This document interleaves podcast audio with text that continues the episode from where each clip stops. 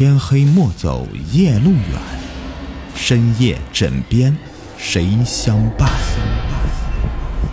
欢迎收听《灵异鬼事》，本节目由喜马拉雅独家播出。六叔讲的故事，在我们村子里，六叔可真算得上是个奇人，摸骨算命、占卜起卦。只要是和玄学有关的东西，他几乎是样样精通。在村民的眼里，已然是个半仙儿。但说的神乎，其实他也只不过是一个白发苍颜的糟老头子而已。我就住在他家旁边，几乎每天都能看到他忙碌的身影。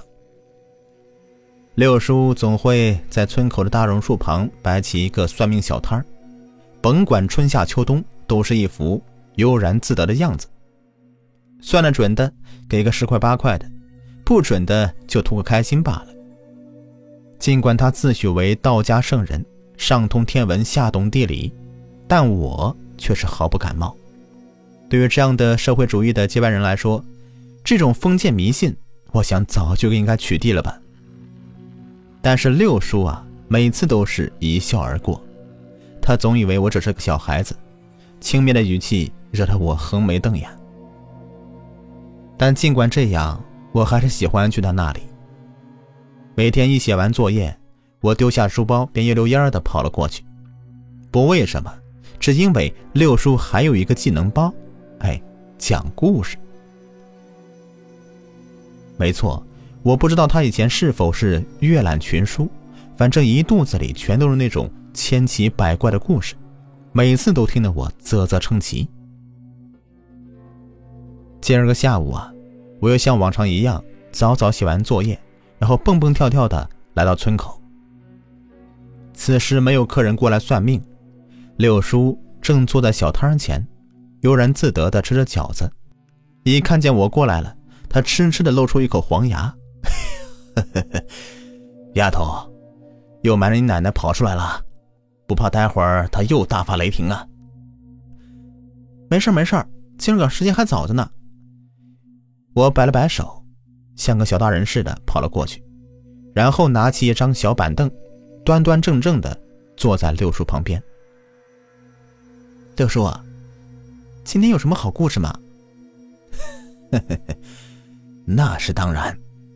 六叔呵呵一声，放下手里的白瓷碗，然后点起了那杆长长的烟枪。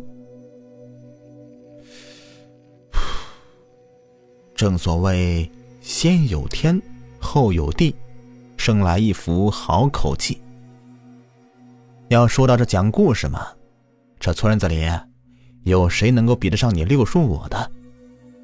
嗯，那是那是，我恭维的笑着说道，一双灵气的大眼睛熠熠生辉，充满了期待。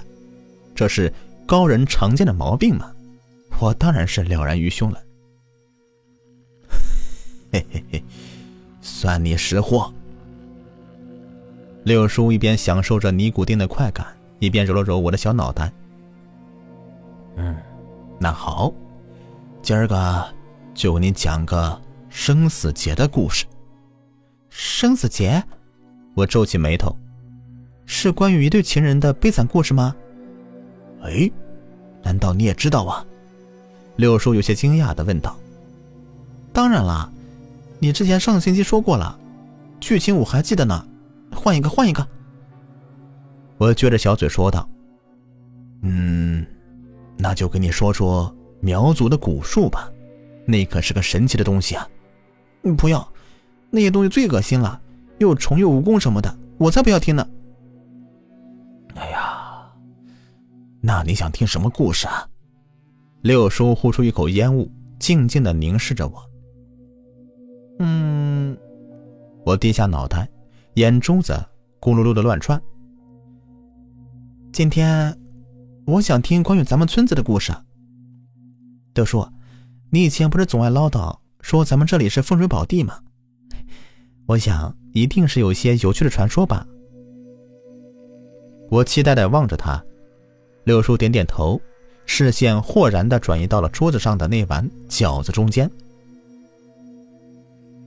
丫头，你知道咱们村子为什么喜欢做饺子吗？六叔反问道。我想了想，最后还是轻轻摇头。这个还真不知道耶，难道这里面还有一段故事啊？当然了。说罢，六叔又夹起一个白亮亮的饺子，像是端详件精致的饰品一般。说到这饺子呀，那我今天就跟你说说这段故事吧。在很久很久以前，我们这个村子有一个鲜为人知的名字——狐狸乡。这并不是因为这里的风俗不好，而是得名于后山上经常出没的狐狸。据村民说，后山的深山里生活着一只老狐狸，它经历了七七四十九难，经历了上千年，最终成功得道，化为狐仙，一直守护着咱们的村子。所以，村子里几百年来都是风调雨顺，生活富足。而就在某一天，一对年轻的夫妇从外地而来，彻底打破了这种宁静而祥和的生活。丈夫告诉村民，他的妻子患了重病，需要到环境清幽、气候宜人的地方来疗养。村民们看到年轻的妻子正伏在丈夫背上。他的脸色苍白，神情极度萎靡，的确是像是病入膏肓的样子。因为大家都是淳朴的农民，再加上丈夫的再三请求，于是村民们心头一松，便答应下来。在住下之后，丈夫也并没有白吃白喝，除了照顾妻子以外，他在空余的时间里也会帮村民干活。有时候啊，还会教大家一些新奇的玩意儿。再加上他包得一手美味的饺子，所以不久之后，他便赚到了一间房子的钱，从而正式的成为狐狸乡的村民之一。一开始，村民对这位长情的丈夫也是青睐有加，几乎一有闲钱便会去他的小摊子吃完饺子，也等于变相的资助他。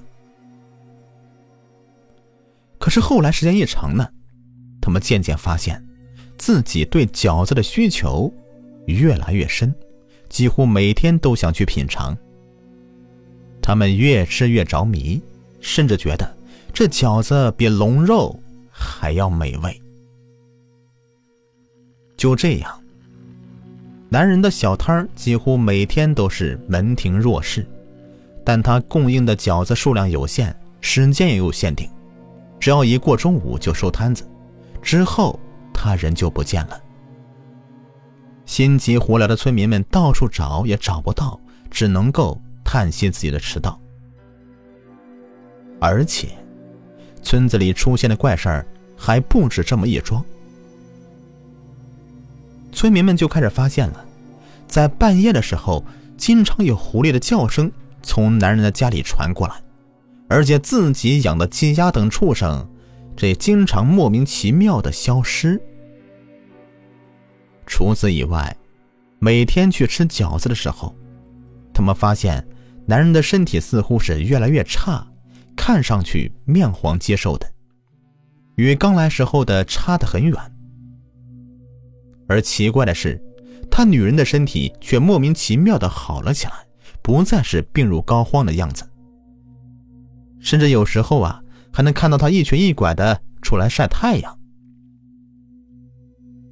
说到这里，六叔呵呵的笑了一声，然后向我询问道：“嘿嘿嘿，丫头啊，我看你人挺机灵的，怎么样，猜到故事的发展了吗？”我低头沉思一会儿，推断道：“难道那妻子是狐狸精吗？”我觉得他应该是用妖术迷惑了男人，每天吸取他的精气生存，所以身体才越来越好。至于村民们丢失的鸡鸭，应该也是他所为吧？